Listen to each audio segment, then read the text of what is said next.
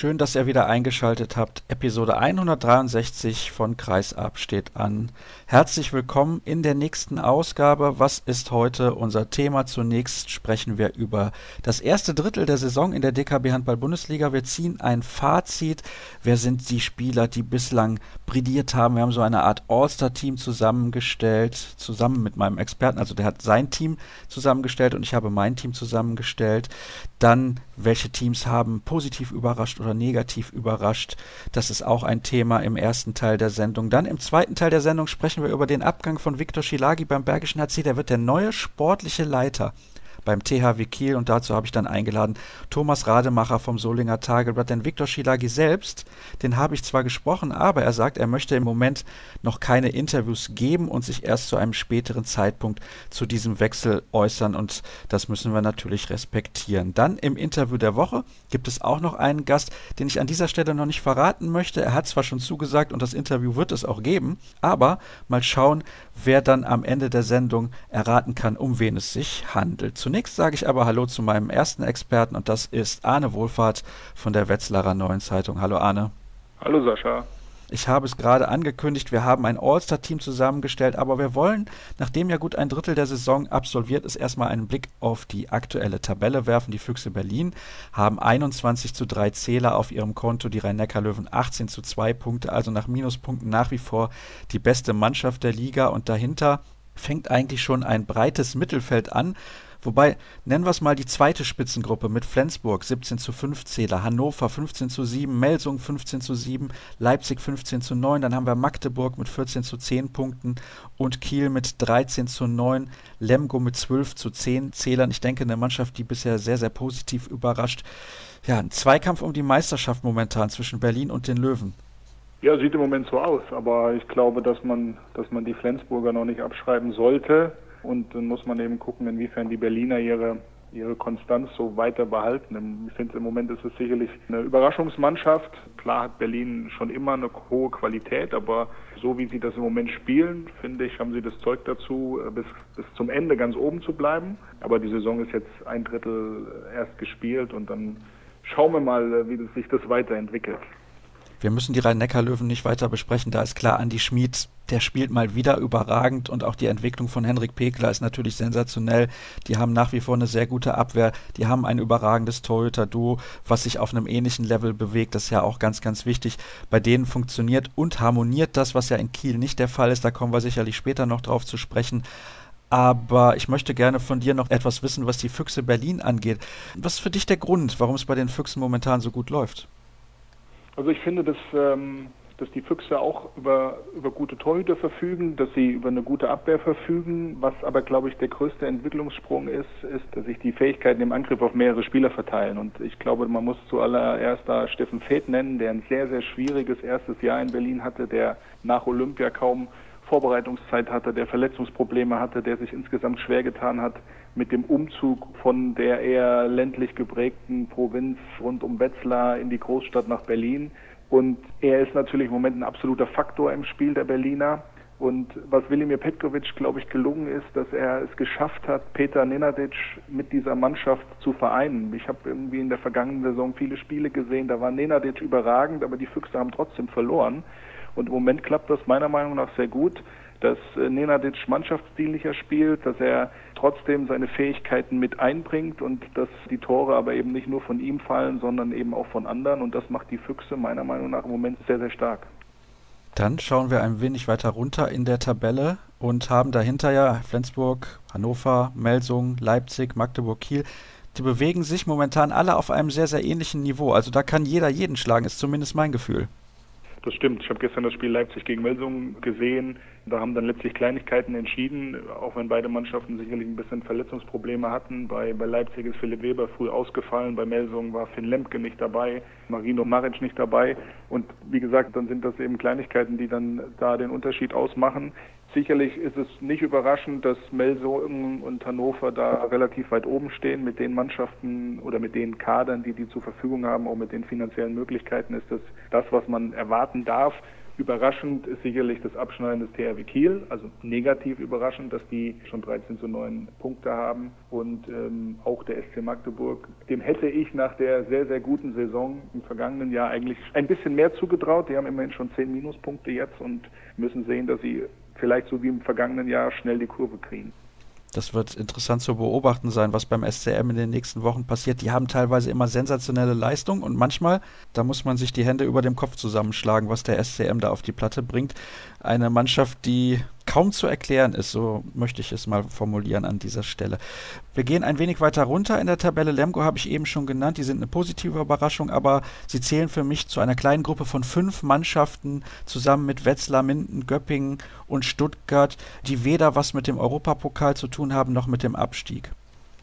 Ja, also erstmal zu Lemgo finde ich auch, haben eine sehr, sehr gute Entwicklung hingelegt. Die haben schon gute Ergebnisse in der Vorbereitung gehabt und sie haben es tatsächlich geschafft, diese Leistung jetzt auch in der Saison zu bestätigen. Und wenn man guckt, dass die zwei Jahre hintereinander jetzt erst äh, ganz zum Schluss den Klassenerhalt sichergestellt haben und dann spielen sie da hervorragend. Wetzlar, Minden, Göppingen und Stuttgart sehe ich auch als so gut an und auch als Mannschaften so gefestigt an, dass sie mit dem Abstieg eigentlich nichts zu tun haben sollten. Wobei auch da finde ich überraschend, dass Göppingen so viele Probleme hat, dass sie erst neun Punkte auf dem Konto haben, weil das ist eigentlich eine Mannschaft, die vom Potenzial her und von den Möglichkeiten, die dieser Kader gibt, ähm, eigentlich wesentlich weiter oben stehen müssten. Ja, das lief überhaupt nicht zu Beginn der Saison in Göppingen. Da gab es ja auch bereits einen Trainerwechsel und damals hatten wir den Kollegen Harald Beetz zu Gast, der das Ganze analysiert hat und der hat gesagt, eigentlich hätte man den Trainer schon im Sommer wechseln müssen. Das kam ein bisschen zu spät. Mittlerweile ja Rolf Brack verantwortlich für Frisch auf Göppingen und seitdem läuft es auch deutlich besser. Sie spielen besser. Sie haben zwar nicht alle Spiele gewonnen, seitdem er im Amt ist, aber sie spielen deutlich besser. Dann haben wir weitere fünf Mannschaften, die Eulen aus Ludwigshafen, den TV Hüttenberg, Erlangen, sehr, sehr überraschend weit unten mit dabei, den VfL Gummersbach und dann noch einen Aufsteiger, den TUS N Lübecke. Welche dieser Mannschaften ist nicht zu retten, deiner Meinung nach, wenn wir jetzt mal nach einem Drittel der Saison dieses Zwischenfazit ziehen wollen? Also ich finde, die Tabelle lügt nicht und der TuS N Lübecke, die Spiele, die ich von, von dieser Mannschaft gesehen habe, das ist meiner Meinung nach die Mannschaft, die bisher am wenigsten überzeugt hat. Trotzdem weiß man natürlich, dass Lübecke als, als Handballstandort immer nochmal vielleicht die Möglichkeiten hat, nachzuverpflichten. Noch ist es ja sehr eng. Also Ludwigshafen hat sechs Punkte, Lübeck hat zwei Punkte. Also da ist noch nichts entschieden. Wenn da allerdings nicht viel passiert bei Lübecke und keine größere Weiterentwicklung vonstatten geht, dann glaube ich, dann ist es der erste Absteiger. Und dann müssen wir schauen, was der VfL Gummersbach macht. Auch die haben mich in dieser Saison wenig überzeugt. Es ist ein Trainerwechsel vorgenommen worden. Ich weiß nicht, ob dafür bin ich zu weit weg, ob das tatsächlich das Problem dieser Mannschaft war oder ob es vielleicht tatsächlich auch eine Qualitätsfrage ist innerhalb des Kaders. Sicherlich hat Gummersbach auch mit Verletzungspech zu kämpfen. Grundsätzlich glaube ich, dass der TV Hüttenberg von seinen Möglichkeiten her auch begrenzt ist. Bislang haben die eine sehr, sehr gute Saison gespielt, haben eigentlich zu wenig Punkte geholt für die Leistungen, die sie gebracht haben. Und jetzt muss man eben abwarten, können sie den nächsten Schritt gehen mit Emil Kotakic als neuen Trainer? Finden sie vor allen Dingen auch dann Rezepte gegen Mannschaften, die sich immer besser jetzt auf das Spiel des TV Hüttenberg einstellen? Wenn ihnen das gelingt, wenn sie diese Weiterentwicklung machen, glaube ich, können sie den Klassenerhalt schaffen. Schaffen sie das nicht, dann äh, wird es, glaube ich, für, für die Hüttenberger auch ganz eng. Der VfL Gummersbach übrigens, da danke ich dir recht herzlich, dass du es gerade nochmal angesprochen hast, hat den Trainer tatsächlich gewechselt. Dirk Beuchler wurde entlassen nach 4 zu 18 Punkten. Und die Sache ist halt die, relativ viele der Neuverpflichtungen gehen auf seine Kappe. Wenn dann der Kader einfach nicht die Qualität hat, muss man sich vielleicht auch mal fragen, ob man da nicht unbedingt das beste Auge bewiesen hat bei den Neuverpflichtungen. Dass sich Simon Ernst bei der Nationalmannschaft am Ende der vergangenen Saison verletzt und mit einem Kreuzbandriss lange ausfällt, Dafür kann man als Trainer nichts oder als Verantwortlicher, aber bei der Verpflichtung der Spieler, da hat man natürlich dann schon als Trainer ein gewichtiges Wörtchen mitzureden. Aber der VfL Gummersbach muss immer noch Altlasten abtragen und das ist gar nicht so einfach, da die passenden finanziellen Mittel bereitzustellen. Ja, also, du hast dich relativ festgelegt. Aus deiner Sicht, TuS N Lübecke wird auf jeden Fall absteigen. Was denkst du, wer wird der zweite Absteiger sein? Du hast die begrenzten Mittel in Hüttenberg angesprochen. Begrenzte Mittel gibt es dahingehend in Erlangen im Vergleich zu den anderen Mannschaften sicherlich nicht. Ich würde jetzt mal sagen, dass du mir einen Zweikampf nennst zwischen Hüttenberg und Gummersbach, wer den zweiten Absteiger ausmacht. Ja, Also ich glaube, der HC Erlangen hat zu viel Qualität im Kader und sie haben jetzt mit Adelstein Ejofsson einen richtig guten Trainer dazu bekommen. Den kenne ich gut hier aus der Zeit in Hüttenberg. Er ist ein ein absoluter Fachmann. Er hat sicherlich eine große Aufgabe vor sich. Ich glaube, dass das nicht so schnell vonstatten geht. Also wenn ich die Erlanger am vergangenen Donnerstag hier in Wetzlar gesehen habe, dann war ich doch sehr überrascht, welche Schwierigkeiten diese Mannschaft hat. Aber auf kurz oder lang werden die die nötigen Punkte holen. Und am Donnerstag spielt Hüttenberg in Gummersbach. Das wird ein richtungsweisendes Spiel. Wenn Hüttenberg dieses Spiel gewinnen kann, dann wäre das für die natürlich ein absoluter Big Point.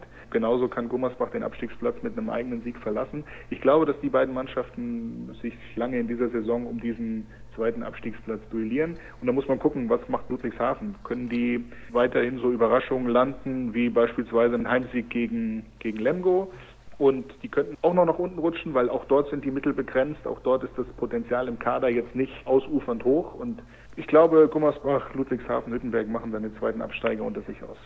Wer ist deine positive Überraschung bislang in dieser Saison?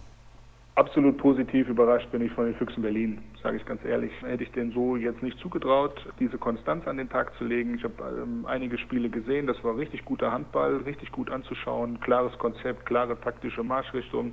Dass viel Potenzial in diesem Kader vorhanden ist, habe ich eingangs erwähnt, ist klar. Aber dass sie das so konstant jetzt ein Drittel lang auf die Platte bringen, hat mich schon überrascht. Bei der nächsten Frage muss ich direkt ein kleines Extra mit einbauen. Wer hat dich enttäuscht bislang außer dem THW Kiel? Das ist gemein. Äh, natürlich ist der THW Kiel eigentlich die Enttäuschung bislang in dieser Saison. Ansonsten äh, ist es vielleicht tatsächlich Erlangen. Also ich fand, dass die Mannschaft sinnvoll verstärkt wurde vor der Saison. Also man hat mit Andreas Schröder, mit Johannes Selin viel Qualität dazu bekommen. Auch Christoph Steiner schätze ich sehr. Und was da bislang rumgekommen ist, diese fünf Zähler, die sie geholt haben, jetzt haben sie sechsmal hintereinander am Stück verloren. Das ist dann irgendwie schon sehr, sehr wenig und wundert mich, weil ich gedacht habe, dass Erlangen schon im Bereich von, von Lemgo liegen könnte mit, mit zwölf Punkten bislang, dass die durchaus ja auch sehr ambitioniert sind. Das weiß man, dass die Metropolregion Nürnberg-Erlangen ähm, nach oben strebt, auch im Handball. Das weiß man und von daher ist das natürlich mit 5 zu 17 Punkten momentan einfach ähm, viel zu wenig. Da stimme ich dir absolut zu. Und ich finde tatsächlich auch der TUS in Lübeck nur zwei Zähler, zwei Unentschieden ja bislang. Das ist eigentlich für den klaren Aufsteiger aus der vergangenen Zweitligasaison deutlich zu wenig, denn Ludwigshafen und Hüttenberg, die haben weniger Mittel zur Verfügung als der TUS in Lübeck. Kommen wir zu unseren All-Star-Teams nach einem Drittel der Spielzeit. Ja, ich weiß, liebe Hörer, das ist ein bisschen frühzeitig, aber warum nicht? Ist eine lustige Spielerei und wir fangen an mit den Torhütern. Du hast dich entschieden für Niklas Landin. Mein Torhüter ist Johannes Bitter. Ja, finde ich, kann man, kann man beides unterschreiben. Also ich finde, warum ich mich für Landin entschieden habe, ich finde, er hat eine seitdem klar ist, dass er die Nummer eins ist, seitdem diese Torwartfrage in, in Kiel beantwortet ist, seitdem er Landin die Rückendeckung hat, finde ich, bringt er wieder Weltklasse Leistung. Aber Johannes Bitter, ohne Frage, der große Rückhalt des TVB Stuttgart und ohne ihn, glaube ich, würden die Stuttgarter auch im Abstiegskampf mitmischen. Und es ist ja auch so, dass Mimi Kraus zuletzt verletzt ausgefallen ist. Das ist ja ein Schlüsselspieler im Angriff für den TVB Stuttgart und da zeigt sich nochmal, wie viel Wert so ein Torhüter hat. Ja, auf jeden Fall. Also wie gesagt, Bitter hat ich habe jetzt am, gerade am Sonntag das Spiel wieder gegen Hüttenberg gesehen. Das hat Stuttgart letztlich mit fünf Toren gewonnen, aber Bitter hat 15 Paraden gezeigt, teilweise beste Chancen zunichte gemacht. Und wenn du so ein Torwart nicht hast, dann gerätst du auch gegen den TV Hüttenberg in so einem Spiel, dass du eigentlich von vorne sehr, sehr gut gestaltet hast, gerätst du nochmal in Probleme. Und das ist eben die große Qualität von Bitter. Er ist ein absoluter Rückhalt für diese Mannschaft und, äh, glaube ich, auch als Führungsspieler ganz, ganz wichtig und vielleicht im kommenden Jahr, also in der kommenden Saison. Der zweite Mann beim THW Kiel sollte Andreas Wolf den Club vorzeitig verlassen. Da wird ja schon länger gemunkelt. Deswegen hat ja auch Bitter nur einen Einjahresvertrag unterschrieben, sagt man zumindest in der Szene. Dein Linksaußen ist Kaspar Mortensen. Ich habe mich entschieden, damit es mal ein bisschen abwechslungsreich wird, hier für Yves Kunkel. Ich habe tatsächlich auch zwischen diesen beiden geschwankt. Letztlich habe ich mich für Kaspar Mortensen entschieden, weil er in Hannover einfach eine, eine überragende Saison bislang spielt, weil er eine hohe Quote hat. Bei Kunkel finde ich, der hat auch sofort eingeschlagen in Leipzig als Neuzugang, ist verdientermaßen auch mal jetzt bei der Nationalmannschaft dabei gewesen, hat da, finde ich, auch einen frischen Eindruck hinterlassen. Auch da würde ich sagen, kann man beides unterschreiben. Wie gesagt, ich habe Mortensen aufgrund seiner, aufgrund seiner Torquote und seiner Gefährlichkeit und seiner Stellung in Hannover einfach ein, ein Stück vorne gesehen. Auf der halblinken Position haben wir uns für den gleichen Spieler entschieden, für Steffen Feeth, wobei auf dieser Position ist es tatsächlich so, haben bisher einige Akteure richtig, richtig stark gespielt. Da kann man auch Julius Kühn nennen, Rasmus Lauge, ja, aber Steffen Feeth für mich in dieser Saison vielleicht sogar noch in einer besseren Form als 2015, 2016, wo er Deutschland die Europameisterschaft auch aufgrund seiner Leistungen gewonnen hat und wo Wetzlar eine überragende Saison gespielt hat, auch aufgrund von Steffen Feeth. Und was mir bei ihm auffällt, ist, der lebt ja so sehr von seinem Selbstvertrauen. Der redet ja nicht viel, ist ein ganz in sich gekehrter Mensch eigentlich, der mag auch ungern über sich selbst reden, aber dann im Spiel, wenn er merkt, dass es läuft, also was der teilweise für Würfe rausholt, das ist unfassbar. Der hat einen Wurf, der ist teilweise für die Torhüter ja gar nicht zu sehen. Das ist überragend. Ja, also ich kenne Steffen ja jetzt schon viele, viele Jahre hier aus der Zeit in Wetzlar und er, ich, ich unterschreibe das, er ist glaube ich im Moment in, in der besten Form, die er hat. Was natürlich auch ein bisschen damit zusammenhängt, dass er jetzt in Berlin noch mal bessere Mitspieler hat als in Wetzlar. Dann kommst du auch einfach noch mal besser zur Geltung.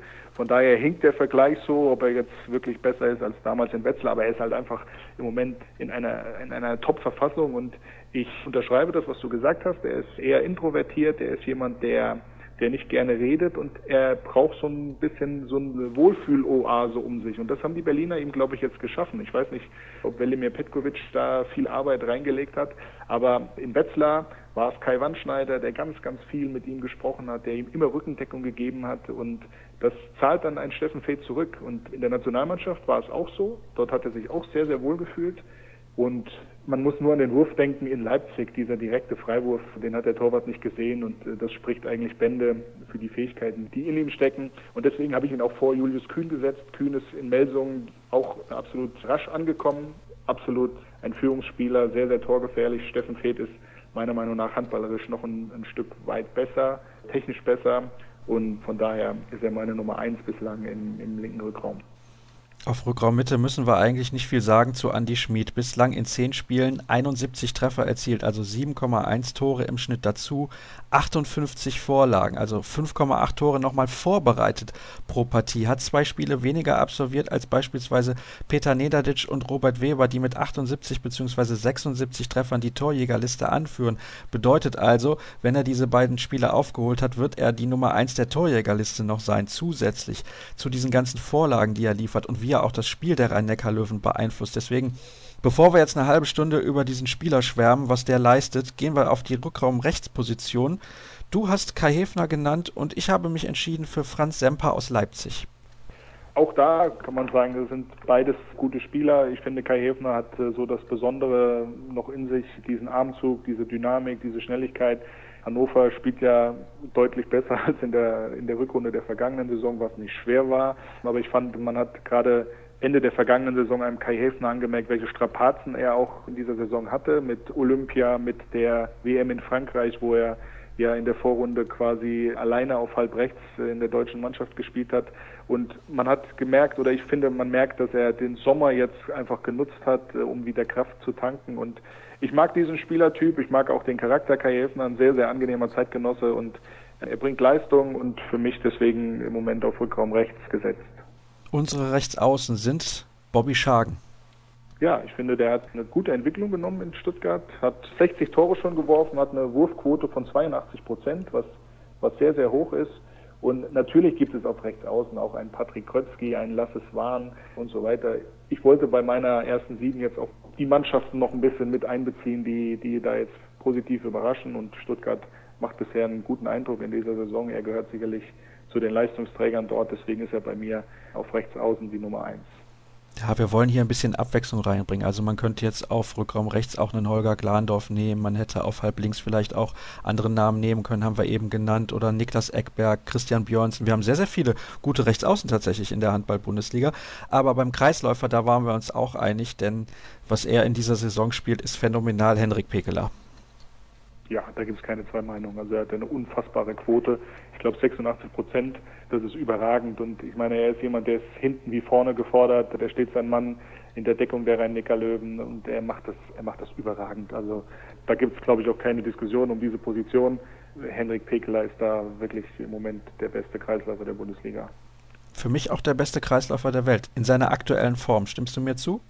Ja, Also so wie er im Moment drauf ist, gibt es keinen, der, der da besser ist. Ich hoffe, er bleibt fit und er bleibt gesund, dass er, dass er die EM für Deutschland spielen kann. Das wäre ganz, ganz wichtig. Und wie gesagt, er ist überragend, gerade dann auch noch im Zusammenspiel mit Andy Schmid. Das macht auch Spaß zuzugucken. Da freut sich jeder, der irgendwie äh, ein Fable für Handball hat, wenn man das, wenn man das sieht. Abwehrspezialisten sind bei uns die besten bislang für dich Tobias Karlsson, für mich Gedeon Guardiola. Ja, ich habe mich da so ein bisschen äh, orientiert an der Mannschaft, die statistisch die wenigsten Gegentore gefangen hat. Das ist Flensburg und da ist es Tobias Karlsson. Aber klar, Guardiola ist auch gut. Mir gefällt auch Bastian Roschek von SCD AFK Leipzig, finde ich auch einen guten Abwehrspieler. Aber ich habe mich für, für Tobias Karlsson entschieden. Ich finde seit Jahren eben auf einem sehr, sehr hohen Niveau und deswegen kann man äh, das, glaube ich, vertreten, dass man ihn als besten Abwehrspieler tituliert.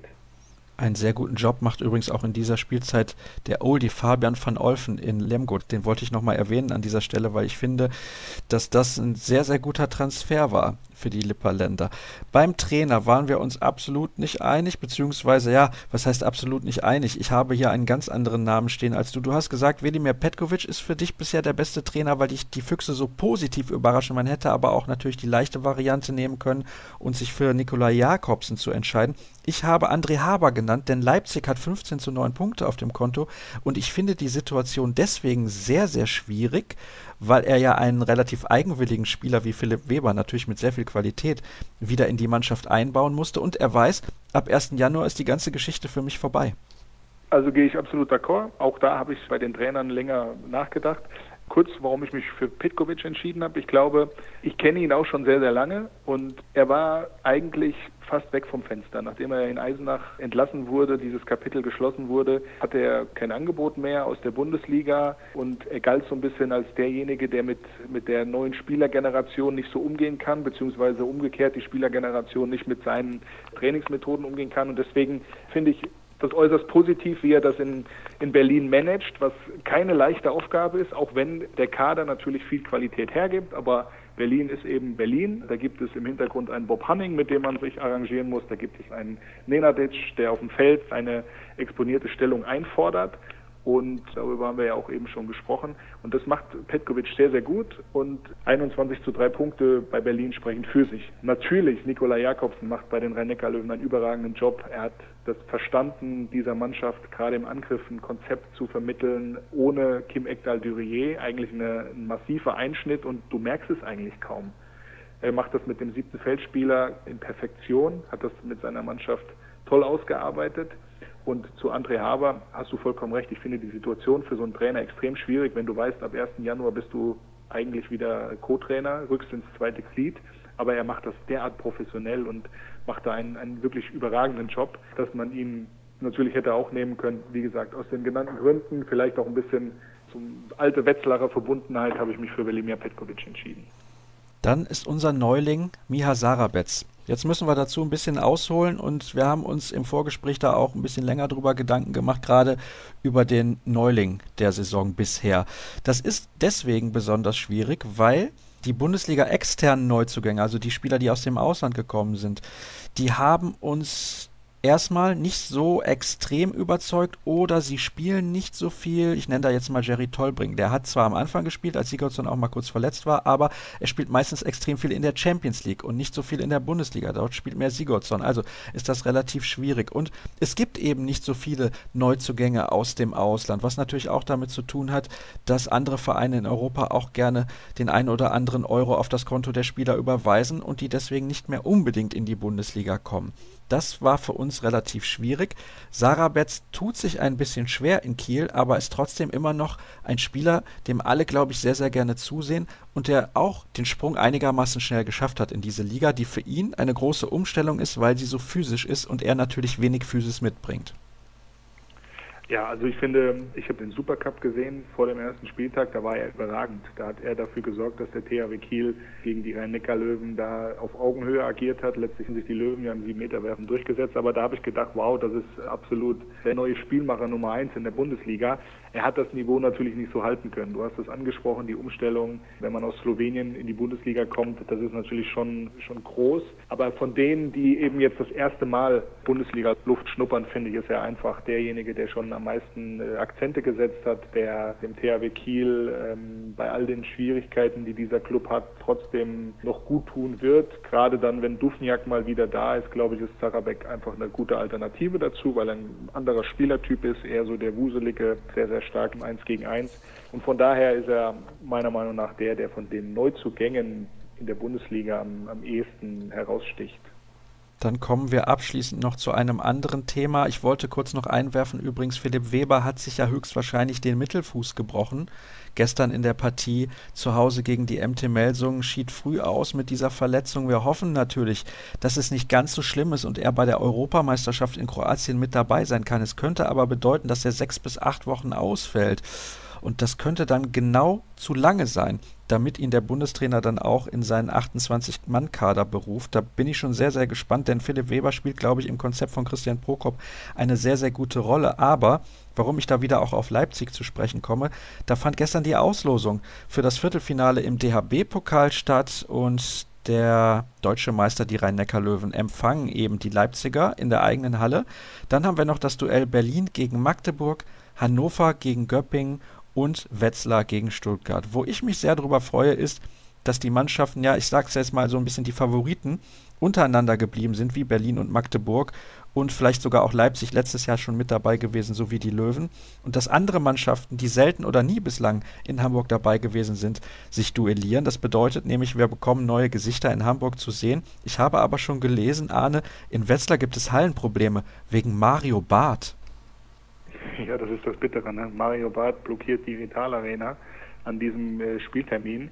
Das ist äh, für Wetzlar natürlich eine blöde Situation, weil ich glaube, dass das Los Heimspiel gegen Stuttgart, oder was heißt ich glaube, ich finde, dass das Los Heimspiel gegen Stuttgart das ist, was die größte Möglichkeit in sich trägt, tatsächlich nach Hamburg zu kommen. Auch wenn Stuttgart natürlich jede Menge Qualität hat und in diesem einen Spiel alles daran setzen wird, die HSG zu bezwingen. Aber jetzt muss man natürlich gucken, wo wird die HSG dieses Spiel austragen können. Denn es gibt die Sporthalle Dutenhofen, das ist die Trainingshalle der HSG, die ist nicht zugelassen. Im vergangenen Jahr gab es ein Pokalspiel gegen Leipzig, das fand in der Sporthalle Hüttenberg statt. Allerdings bin ich nicht auf dem Kenntnisstand, ob diese Halle in Hüttenberg für DHB-Pokalspiele zugelassen ist. Angeblich nicht, habe ich gelesen angeblich nicht. Dann muss man gucken, äh, welche Möglichkeiten es gibt. Die Sporthalle Ost in Gießen, wo der TV Hüttenberg seine Heimspiele austrägt, ist unter der Woche nicht buchbar, weil das eine Schulturnhalle ist. Das ist ja auch eine Problematik, mit der sich der TV Hüttenberg auseinandersetzen musste. Und von daher weiß ich jetzt nicht, welche Lösung die HSG dort anstrebt, aber man sieht, dass es kompliziert ist, dass es vielleicht auch eine Halle wird, die einige Kilometer von Wetzlar entfernt ist. Mal gucken, vielleicht lässt sich am Spieltermin was rütteln. Ich weiß es nicht. Da müssen wir jetzt mal die nächsten Tage abwarten. Was glaubst du, wer sich da am Ende durchsetzt? Also sprich, wer zieht ins DRB-Pokal Final Four ein? Die Löwen sicherlich zu Hause ganz klarer Favorit gegen Leipzig, aber Berlin gegen Magdeburg finde ich ist sehr sehr offen. Trotz der Tatsache, dass Berlin momentan Tabellenführer ist, sehe ich das als nicht entschieden an. Genauso wie Hannover gegen Göpping. Die haben ja gerade gegeneinander gespielt. In Hannover ging unentschieden aus. Ja, ich glaube, es sind viele reizvolle Duelle. Also klar, die Löwen sind der große Favorit gegen Leipzig, werden sich da durchsetzen. Ich schätze auch Berlin schafft es gegen äh, Magdeburg. Hannover-Göppingen haben wir gestern gesehen, unentschieden. Aber trotzdem, glaube ich, hat Hannover eine höhere Qualität. Wetzlar-Stuttgart tippe ich jetzt mal auf die HSG, auch so ein bisschen auf Lokalkolorit. Allerdings muss man natürlich auch sagen, die Spiele finden am 6. und 7. März statt. Da ist noch eine ganze Menge hin, bis dort die Partien dann angepfiffen werden. Das heißt, man muss gucken, wie kommen die einzelnen Mannschaften durch die EM-Pause, welche Spieler sind dann äh, tatsächlich fit, wer hat sich irgendwie verletzt und dann gucken wir dann Anfang März nochmal, wie dann die Konstellationen so ausschauen. Ich habe übrigens den Eindruck, Arne, du schaust sehr, sehr viel Sky. Ja, das ist natürlich, wenn man so ein bisschen so ein Handball-Nerd ist, dann bietet einem dieser neue Fernsehvertrag natürlich ganz viele Möglichkeiten, viele Spiele zu sehen, auch wenn ich nicht immer ganz einverstanden bin, was Sky dazu mit dem Handball so anstellt. Aber alleine, dass jedes Spiel frei empfangbar ist als Sky-Kunde, das ist natürlich ein Geschenk und das nutze ich viel und gucke viel Handball und ja, genieße das auch ein Stück weit. Oh, da muss ich aber jetzt natürlich nachfragen, was gefällt dir denn da nicht? Naja, ich finde es zum Beispiel, es gibt ja diese, diese drei Produktionsstandards, die Sky da auf dem Markt hat und ich finde, dass relativ viele Spiele in diesem geringsten Produktionsstandard abgefeiert werden. Also eine Kamera auf der Haupttribüne und dann gibt es noch eine Kamera am Feld und das war's. Und das finde ich ein bisschen schade, weil man kann dann etliche Situationen nicht so gut auflösen Gerade am Sonntag war das Beispiel mit Hüttenberg gegen Stuttgart. Da gab es eine, eine rote Karte für, für den Hüttenberger Thomas Klenak und die Fernsehbilder konnten jetzt gar nicht so richtig beweisen, war das jetzt berechtigt oder nicht. Also das, was man gesehen hat, fand ich, war es nicht berechtigt. Aber da wünscht man sich dann schon, wenn so ein Fernsehvertrag da ist, dass man im Fernsehen dann auch tatsächlich genau auflösen kann, was ist denn jetzt dort passiert. Warum hat er die rote Karte bekommen? War es berechtigt oder war es nicht berechtigt? Also das ist sowas, was ich mir wünsche, was ich extrem schade finde, wo ich auch nach wie vor nicht weiß, woran das liegt, dass so statistische Dinge einfach nicht eingeblendet werden. Man kennt das von Sport 1 aus dem vergangenen Jahr, da wurde es immer informiert, wie viele Tore hat denn jetzt dieser Spieler schon geworfen, wie viele Versuche hat er dafür gebraucht, wie viele Paraden hat der Torwart gelandet und das ist etwas, was ich in der Bundesliga-Berichterstattung bei Sky komplett vermisse und wo ich auch nicht verstehe, woran das liegt. Ich glaube, das ist ein Kostenfaktor und würde mir dahingehend aber auch von der Liga wünschen, dass da mal die Initiative ergriffen wird. Denn wenn die Liga sagt, wir brauchen solche Statistiken, dann kann die Liga vielleicht auch einfach das Geld, was sie durch diesen neuen Vertrag mehr einnimmt, einfach mal in solche Dinge investieren. Denn wenn wir mal schauen nach Nordamerika oder in die Fußball-Bundesliga, was man da für einen Wucher an Statistiken bekommt, also wird man ja quasi damit überflutet, finde ich, ist das im Handball mau ist ja fast schon positiv übertrieben. Ja, wie gesagt, es gibt da viele Werte, die interessant sind und bei Sky werden dann so Torwartstatistiken einem immer ein bisschen zugerufen. Wie gesagt, ich verstehe nicht, warum das nicht grafisch aufbereitet werden kann, würde mir wünschen, dass das funktioniert und mal gucken. Sicherlich ist da in, in einigen Bereichen noch Luft nach oben. Wir werden das abwarten und natürlich weiter beobachten und spätestens nach dem Ende der Saison müssen wir auch ein Fazit ziehen, was den neuen TV-Vertrag angeht. Arne, du hast ja sehr viel Zeit genommen und hast dir auch im Vorfeld schon sehr viel Mühe gemacht mit der Zusammenstellung deines All-Star-Teams. Dafür danke ich dir recht herzlich.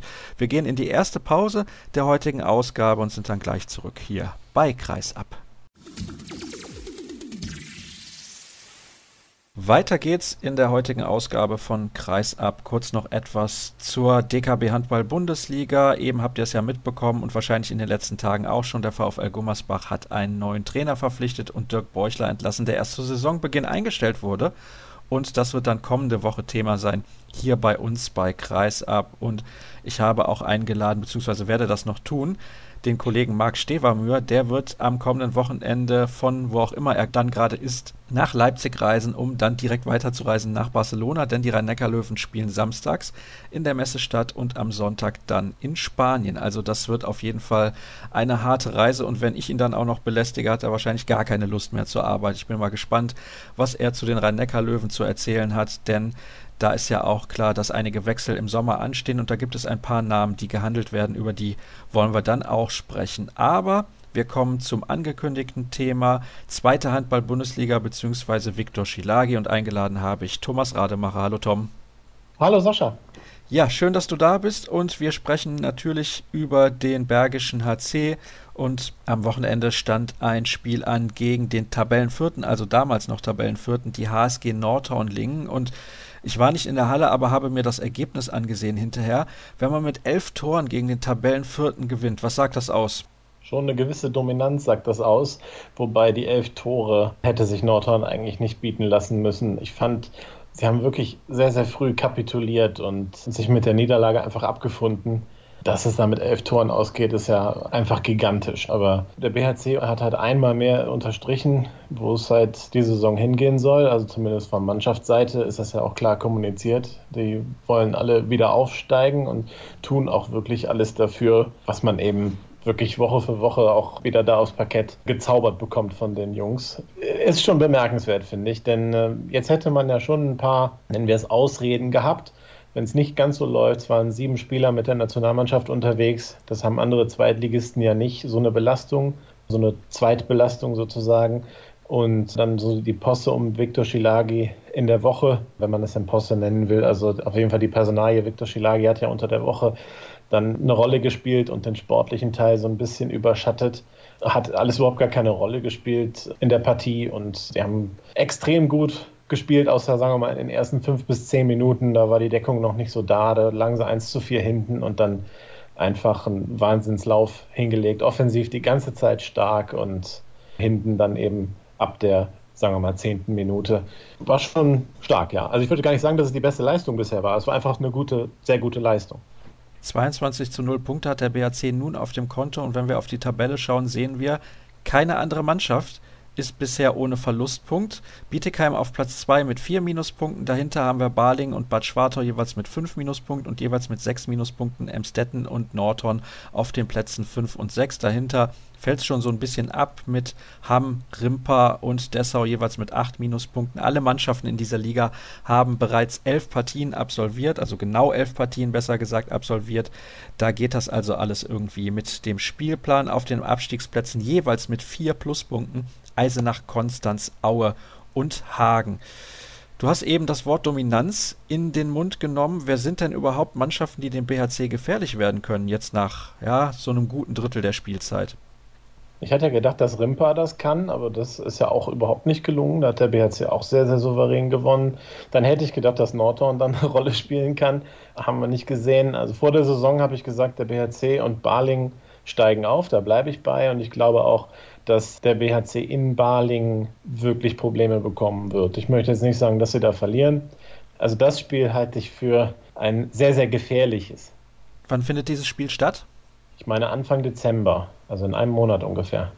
Dann sind wir schon sehr gespannt, wie diese Partie ausgehen wird. Vielleicht das Schlüsselspiel schon, um sehr, sehr frühzeitig aus BHC sich klarzumachen, dass es auf jeden Fall zurückgeht in die DKB Handball-Bundesliga. Aber dahinter geht es definitiv eng zu und ich werde versuchen, demnächst mal einen Experten einer Mannschaft hier in die Sendung einzuladen, der nicht unbedingt von einem Verein kommt, mit dem wir uns in der Vergangenheit schon beschäftigt haben, vielleicht Bad Schwartau oder Emstetten, das ist ja auch mal interessanter, einen Blick hinter die Kulissen dieser Vereine zu werfen.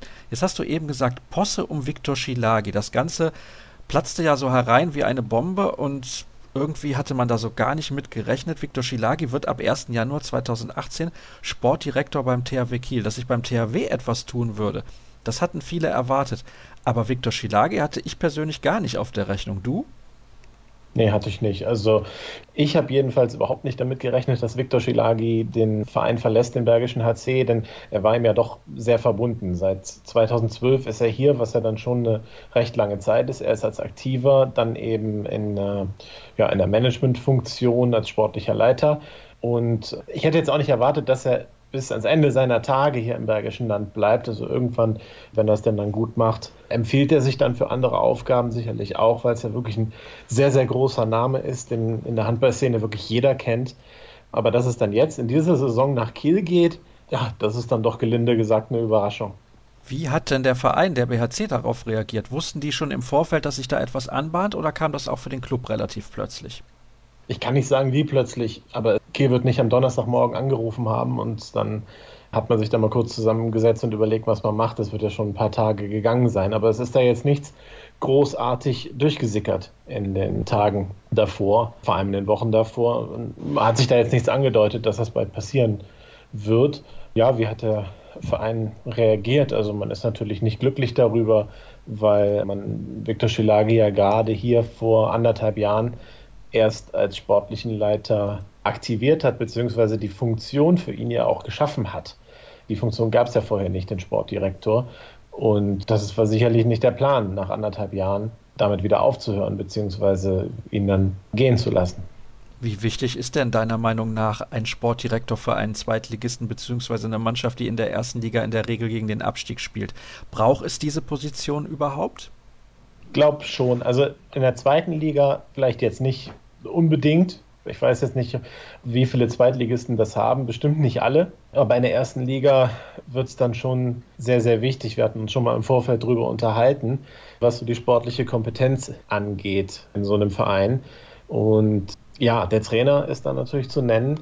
Und es ist natürlich aber immer gut, wenn man jemanden im Hintergrund hat, der eben ja nicht im aktiven Trainingsbetrieb teilnimmt, sondern ja eben auch in diesem Vertragswesen eben dann zu Hause ist, das Ganze auch eben aus einer wirtschaftlicheren Sicht betrachtet, aber eben den Eingriff in den sportlichen Bereich dann eben sehr, sehr stark hat und sich halt auch extrem gut auskennt und gut vernetzt ist. Das ist natürlich auch extrem wichtig. All das trifft dann ja auf Viktor Schilagi schon zu. Ne? Also die sportliche Kompetenz ist ihm ja die ist, würde ich ihm auf keinen Fall absprechen. Also da ist er ja dann mit dem Trainer sozusagen die zweite Figur, die dann so eine Entscheidung eben treffen sollte, wen holt man und wen behält man und so weiter. deswegen halte ich das schon für sehr wichtig. Ich glaube halt auch, dass Spieler hier hinwechseln oder hingewechselt sind, auch eben weil es einen Viktor Schilagi hier gibt, ja, den man eben kennt vielleicht auch oder dem man viel Vertrauen schenkt aufgrund seiner Karriere, der sehr viel Know-how hat. Ich glaube, das bringt halt viel. Der hat halt eine sehr, sehr hohe Strahlkraft. Das darf man nicht unterschätzen. Auch wenn man jetzt dann jemanden nimmt, der wirklich nur aus dem Marketingbereich kommt, der wird halt in der Hand bei Szene also, oder bei Spielern halt nicht so eine Strahlkraft haben wie ein Viktor Schilagi. Deswegen ist das schon ein herber Verlust. Aber Sascha, wie war eigentlich nochmal die Frage? Habe ich die beantwortet? Ich glaube, du hast grundsätzlich diese Frage beantwortet, an die ich mich jetzt auch nicht mehr ganz konkret erinnern kann. Da bin ich ehrlich, denn ich habe dir natürlich gut zugehört und interpretiere aus deiner Antwort heraus, dass du der Meinung bist, es ist vielleicht sogar schwieriger, die Person Viktor Schilagi zu ersetzen, als die Position Viktor Schilagi. Genau. Es gibt bestimmt Leute, die sich auch, die sich bestimmt so auskennen, aber eben nicht diese Strahlkraft haben das halte ich für das größte Problem an der Sache. Da geht es gar nicht dann unbedingt darum, dass ich jetzt sagen will, der oder der ist kompetenter. Das ist auch eine Sache, die ich nicht wirklich beurteilen kann. Ich kann nicht wirklich sagen, ob jetzt im Verein nicht noch andere Leute sind, die sich auch wirklich extrem gut auskennen und auch extrem gut vernetzt sind. Das will ich überhaupt nicht in, in Frage stellen. Das gibt es bestimmt. Nur, ich glaube, dass so ein Viktor Schilagi einfach eine sehr, sehr hohe Strahlkraft hat. Mir fällt kein anderes Wort für Strahlkraft ein, deswegen habe ich es so häufig gesagt. Ist kein Problem, man darf sich hier bei uns gerne auch wiederholen, solange man inhaltlich ja auf dem richtigen Weg ist. Und ich glaube, das sind wir momentan und wir bewegen uns von Nordrhein-Westfalen ein wenig in Richtung Norden, beziehungsweise fast ganz in den Norden zum THW Kiel. Glaubst du, dass Viktor Schilagi dem THW Kiel sehr weiterhelfen wird, auch in der aktuellen Lage, in der sich der THW befindet. Gefühlt immer noch in einem Umbruch, der es eigentlich nicht ist, denn der Kader ist sehr, sehr gut. Aber es gab ja gerade auch in der Außendarstellung zuletzt einige Probleme. In der Außendarstellung wird Viktor Schilage auf jeden Fall eine sehr, sehr gute Figur machen, da bin ich von überzeugt. Also ich habe immer super gerne mit ihm zusammengearbeitet. Auch Problem ist er nicht ausgewichen, sondern hat die in Worte gekleidet, wo ich mir es schwer vorstellen kann, dass ich die in solche Worte kleiden könnte und sie aber trotzdem auf den Punkt bringe, ohne dass das Gegenüber den Eindruck hat, dass man sich rausredet. Das fand ich immer extrem bemerkenswert bei Viktor Schilagi. Von daher kann ich mir das sehr, sehr gut vorstellen, dass er da, wenn es da denn Unruhe auch gibt, dass er da das gut hinkriegt. Sowohl medial als auch intern. Aber gut, beim THW, da spielen natürlich andere Dinge auch eine Rolle. Ne? Das Geld spielt vielleicht nicht ganz so eine große Rolle, wie es halt beim BHC ist. Da muss man natürlich ein bisschen genauer den Kader planen. Hier hat er vielleicht dann mehr die freie Auswahl.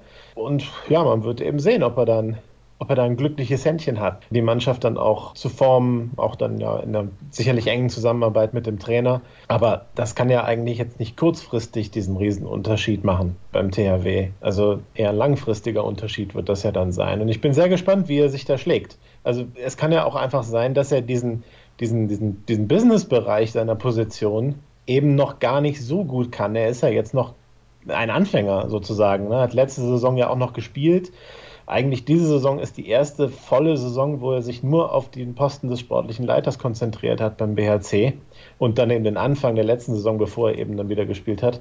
Von daher, das kann halt auch sein, dass er einfach ja, grün hinter den Ohren klingt jetzt so negativ, aber er hat ja noch nicht so viel Erfahrung auf dieser Position. Und ich denke schon, dass gerade so, wenn es auch um Spielervermittler geht und, und so weiter, dass das schon ein Haifischbecken ist, die Handball-Bundesliga.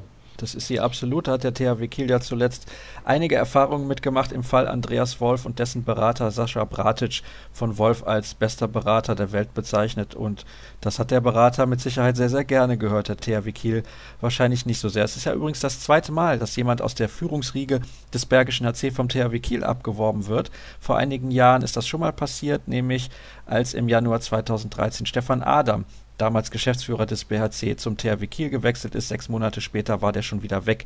Aber ich bin mir relativ sicher, da würde ich sogar meine Hand für ins Feuer legen, dass die Zeit von Viktor Schilagi beim THW nicht ganz so schnell zu Ende geht. Jetzt hatte ich noch eine Frage im Kopf, in der Hoffnung, dass sie mir relativ schnell wieder einfällt. Versuche ich diesen Satz ein bisschen künstlich in die Länge zu ziehen. Aber Tom, du hast noch eine Zwischenmeldung. Sehr gerne. Also man könnte ja auch kurz sagen, dass man ja Stefan Adam und Viktor Schilagi wirklich nicht vergleichen kann, weil von dem Viktor Schilagi verspricht man sich ja was ganz anderes. Das war ein Weltklasse-Handballer und Stefan Adam eben nicht. Der ist ja auch nicht auf einer sportlichen Ebene zum THW Kiel gekommen, sondern eher um so im Marketingbereich was zu unternehmen. Deswegen kann man das eigentlich kaum vergleichen, die beiden. Also da bin ich deiner Meinung, es wird bestimmt äh, länger dauern dort für ihn als für Stefan Adam mit dem man da anscheinend ja nicht so glücklich war. Ich denke, da hat man sich dann auch relativ schnell in beiderseitigem Einvernehmen getrennt, weil man gemerkt hat, man kommt auf keinen gemeinsamen Nenner. Und das ist halt das, da bin ich überzeugt, was bei Viktor Schilagi mit Sicherheit deutlich besser funktionieren wird. Die Frage ist mir nun leider nicht mehr eingefallen, macht aber nichts. Ich denke, wir haben eh schon genug besprochen, was diese Thematik angeht. Und ansonsten bedanke ich mich auch bei dir recht herzlich für deine Äußerungen, nicht nur was die zweite Handball-Bundesliga angeht, sondern natürlich auch was den Wechsel angeht von Viktor Schilagi zum THW Kiel. Das werden wir im Laufe des restlichen Jahres hier bei Kreisab sicherlich nochmal thematisieren, das ist ja ganz klar. Jetzt aber geht's ins Interview der Woche. Wir machen nochmal eine kurze Pause und sind dann gleich zurück hier bei Episode 163. Wir kommen zum Interview der Woche und ich habe gesagt, es wird ein bisschen exotisch dieses Mal. Exotisch deswegen, denn wir gehen nach Weißrussland. Ich spreche mit einem Spieler, der vor vielen Jahren in der Handball-Bundesliga gespielt hat und zwar bei der HSG Nordhorn. Er spricht immer noch sehr gut Deutsch. Ich weiß nicht, ob jemand von euch schon weiß, um wen es sich handeln könnte. Ich begrüße recht herzlich Rastko Stojkovic. Hallo Rastko. Hallo, guten Tag. Ich grüße euch auch und es ist ganz äh, schön mit dir zu reden. Ich freue mich sehr, dass du zugesagt hast. Ich muss direkt mal natürlich wissen, Weißrussland, also wenn man ein Angebot bekommt aus Weißrussland, was ist der erste Gedanke? Ist ja schon ein bisschen ein anderes Land, sage ich mal. Ach, das für mich war ein bisschen andere Geschichte, weil äh, habe ich meinen Vertrag mit Kielce gekündigt und äh, das war ein bisschen anstrengend für mich und das war so ein bisschen Neues. Ich war mit Kielce ein paar Mal gespielt gegen die Brest und ich weiß, dass eine sehr gute Trainer damals hat hier gearbeitet, Željko Babic nach Brest, er war Nationaltrainer von Kroatien und ich habe wegen dieser Sache und ich habe gewusst, dass ich habe nie geplant, vier Jahre hier zu bleiben, aber vom Anfang an war eineinhalb Jahre Vertrag und ich wollte probieren und alles hat geklappt und deswegen habe ich hier vier Jahre geblieben. Das war auch etwas spontan, dass du damals nach Weißrussland gegangen bist, denn du warst, glaube ich, auch noch kurz in Katar. Ja, das war nur ein Monat. Das war diese Champions League in Asien Champions League. Das war ganz kurz ein Monat, weil äh, in dieser Zeit ich war in Serbien. Ich habe meine eigenen Geschäfte gemacht mit einer äh, privaten Firma und ich wollte eigentlich ich wollte aufhören mit, mit Handball und wollte ich nicht mehr spielen. War 2013 Juli. Und dann, ich war in Roter Stern ein bisschen gespielt für sich selbst. Und dann kommt Angebot aus Weißrussland, habe ich ein bisschen gedacht und dann, dann habe ich auf am Halbsaison im Januar hier gekommen nach der Europameisterschaft in Dänemark. Sprichst du denn mittlerweile auch Weißrussisch, beziehungsweise wird da Weißrussisch gesprochen? Russisch, was ist da die Sprache in der Mannschaft? Äh, äh, offizielle Sprache in Weißrussland ist Weißrussisch aber alle reden Russisch. Und sagen wir, hier ist russische Sprache. Und für dich ist das auch kein Problem. Also du sprichst ja Deutsch, du sprichst Serbisch. Für Serben ist das, glaube ich, gar nicht so extrem schwer, Deutsch zu lernen, auch nicht nee, nee, so nee, schwer, Polnisch zu lernen. Das geht, oder? Für mich war nicht so schwer, Polnisch und Russisch zu lernen. War ein bisschen schwerer, Deutsch zu lernen, weil das ist germanische Sprache und ich komme aus Serbien, das ist slowenische Sprache und Polisch und Russisch sind auch slowenische Sprache. So deswegen war nicht so kompliziert für mich. Ja, aber du sprichst ja sehr, sehr gut Deutsch. Also ist ja auch schon ein paar Jahre her, dass du in Deutschland gespielt hast. Wie war das damals? VfL Fulling, sehr, sehr kleiner Club und in Schwaben ist nicht so einfach, Deutsch zu lernen. Nee, das, nee, nee, nee. Ich hab, muss ich ehrlich sagen, ich habe Deutsch gelernt in Nordhorn, weil, weil ich war in Fullingen, ich habe eine schwere Verletzung gehabt. Na, Im Februar habe ich mein Kreuzband gerissen und äh, wann habe ich in vier Monaten, so im Juli, wieder nach Deutschland gegangen, in Nordhorn. Diese Deutsch, was habe ich gelernt, war nicht so, nicht so gut. Die, die, Leute hat nicht so gut verstanden. Und dann habe ich vom Anfang an angefangen zu lernen und mit Leuten zu reden. Und dann hat alles geklappt. Hast du noch viele Kontakte nach Deutschland? natürlich mit den Leuten, mit wem habe ich gespielt, mit den Leuten aus äh, Norhorn, aus, aus einer kleinen Stadt neben Norhorn. Und auch habe ich eine gute Beziehung und glaube ich auch bin ich sehr gut befreundet mit meinem alten Präsident Ben Drickering. Ja, der ist ja absolute Handballlegende bzw. Ikone dort ja, genau. in Nordhorn. Das ist ja ganz klar. Damals hattet ihr ja auch eine sehr, sehr gute Mannschaft. Ihr habt auch den EHF-Pokal gewonnen. Ja. Sehr, sehr schade, dass diese Mannschaft aus Nordhorn eigentlich nicht mehr in der ersten Liga mit dabei ist. Der Grund war, wir, waren, wir haben zum Bankrott gegangen. Das war sehr große Schade, weil die Leute waren so entspannt und Ben hat so viel für Handball gegeben und er hat probiert die ganze Zeit, diese letzten fünf Monate. Man hat uns wirklich uns acht oder neun Spieler geblieben und wir haben alles auf unsere Rücke getragen. Ben hat alles gegeben, auch wir waren pleite und wir, der Bankrott war da, war nicht so viel, nicht so Geld war nicht, nicht mehr da, aber hat wirklich alles probiert und obwohl wir haben so viele verloren, meine ich mit äh, Geld, weil wir konnten unsere Gehälter nicht kriegen, aber obwohl das, ich sage noch immer, dass unser Präsident, Ben Trichtering, war eine sehr, sehr große Mensch und hat uns geholfen. jedes Mal, wann haben wir etwas gefragt und Norhorn hat sehr, muss ich sagen, das war eine sehr, sehr schöne Zeit für mich. Das hört man auch, wenn du über Nordhorn sprichst. Da merkt man richtig, dass du sehr gerne dort gespielt hast. Dann bist du ja nach Polen gegangen, zu Kielce. Und ich habe das gesehen, ich glaube, das muss vor zwei Jahren gewesen sein. Da habt ihr mit Brest in Kielce gespielt in der Champions League.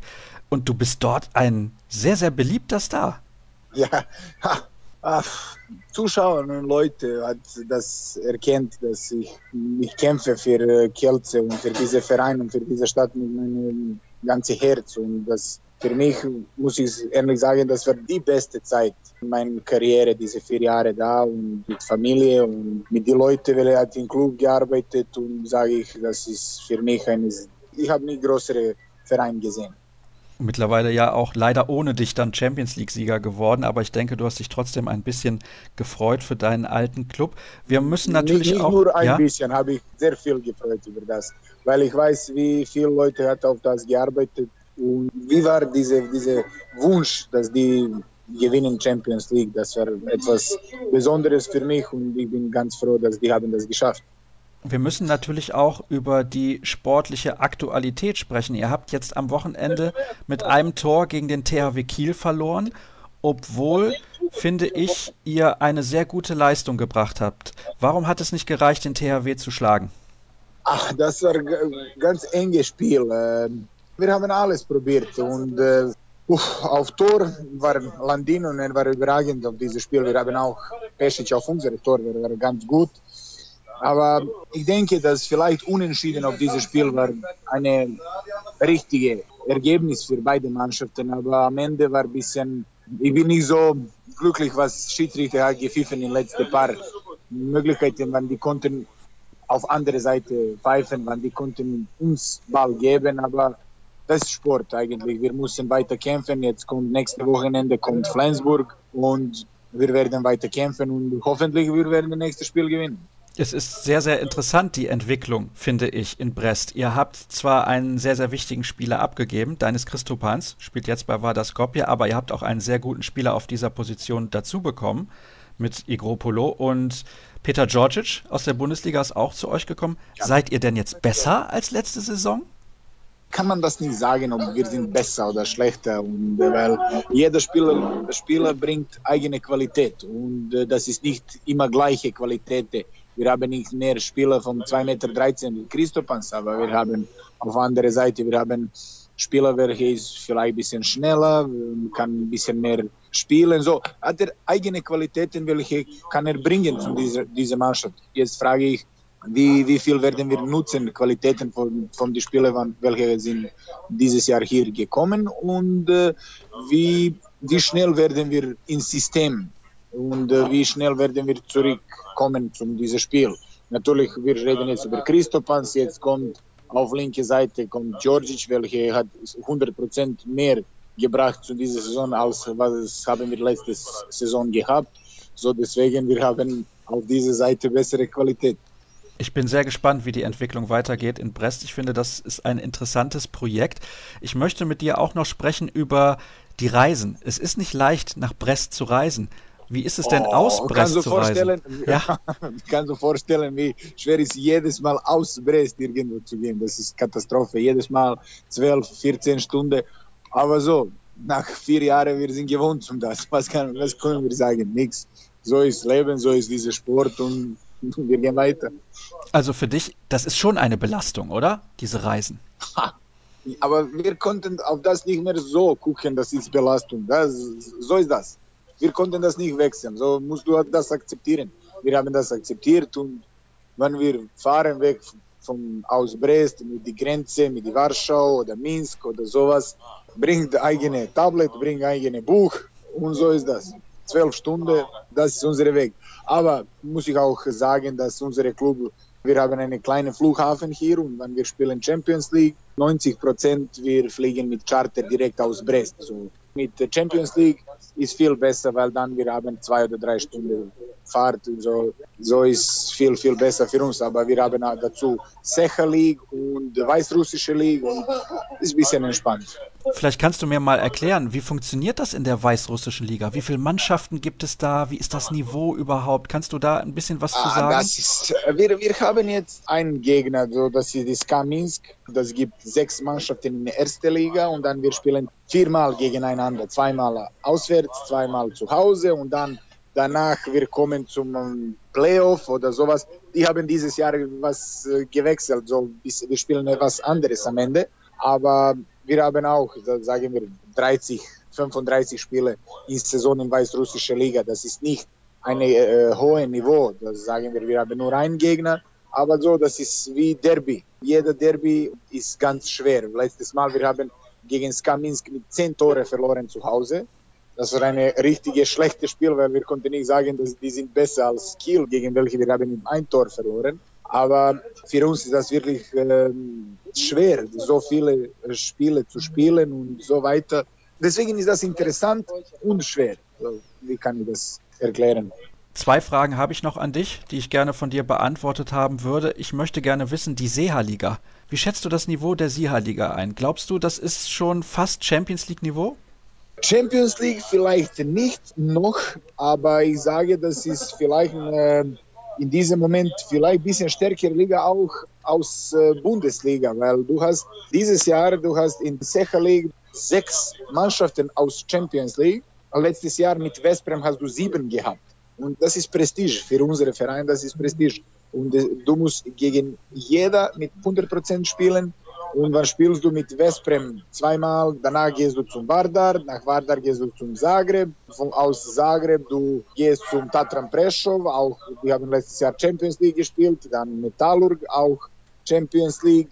Die haben jetzt Celje, auch Champions League. Das ist eine sehr, sehr starke, starke Liga und gut für, äh, für Balkan, weil viele Leute aus Balkan haben nicht so viele Möglichkeiten, eine gute Handball zu gucken. Auf Fernsehen auf, kannst du nicht kommen, weil unsere Liga aus, aus Balkan, nicht nur in Serbien, auch in äh, Kroatien, in Makedonien, in Slowenien, es gibt keine so große Qualität.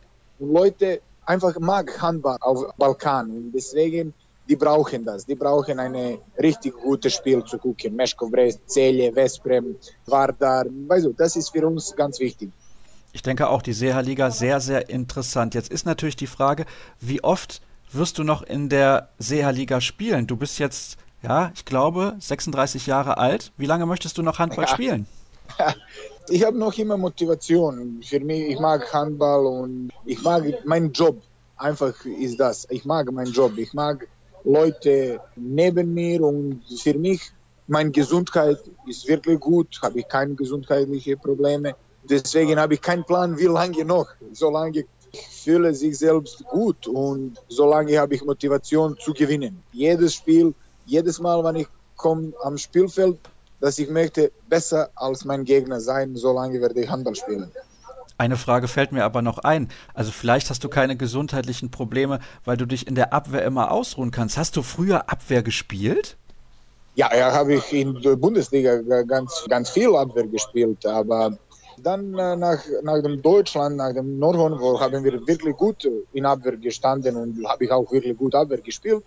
habe ich nach Kielce gegangen. Und in diesem Moment in Kielce waren zwei Kreisläufer, welche hat in Abwehr sehr, sehr gut gestanden im Mittelblock. 3 und 4, 6-0 Abwehr. Und da für unsere Trainer Bogdan Venter war ganz viel, dass drei Kreisläufer steht in Abwehr, weil das ist ganz normal. Kannst du nicht mit drei Kreisläufer im Gegenstoß laufen. Und hat er gesagt, okay, bleib auf Bank, lass dem in Abwehr spielen und dann kannst du in Angriff, hast du deine Kraft in Angriff zu machen, was du machst. Oh, ist okay.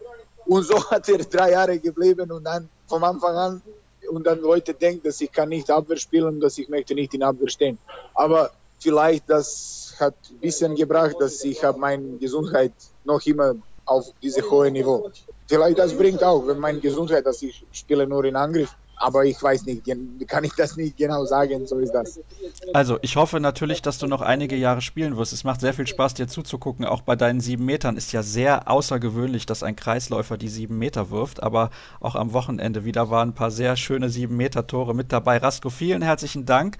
Ist außergewöhnlich auch für mich oder für diese Sendung, dass wir mit einem Spieler sprechen können, der in Weißrussland spielt. Deswegen vielen Dank, dass du dir die Zeit genommen hast. Und ihr wisst, dass alle weiteren Informationen rund um diese Sendung bekommt ihr bei facebook.com slash kreisab, bei Twitter at kreisab.de und auch bei Instagram sind wir unterwegs zu finden unter dem Hashtag kreisab. Für diese Woche war es das von uns. Nächste Woche sind wir wieder für euch da. Bis dann.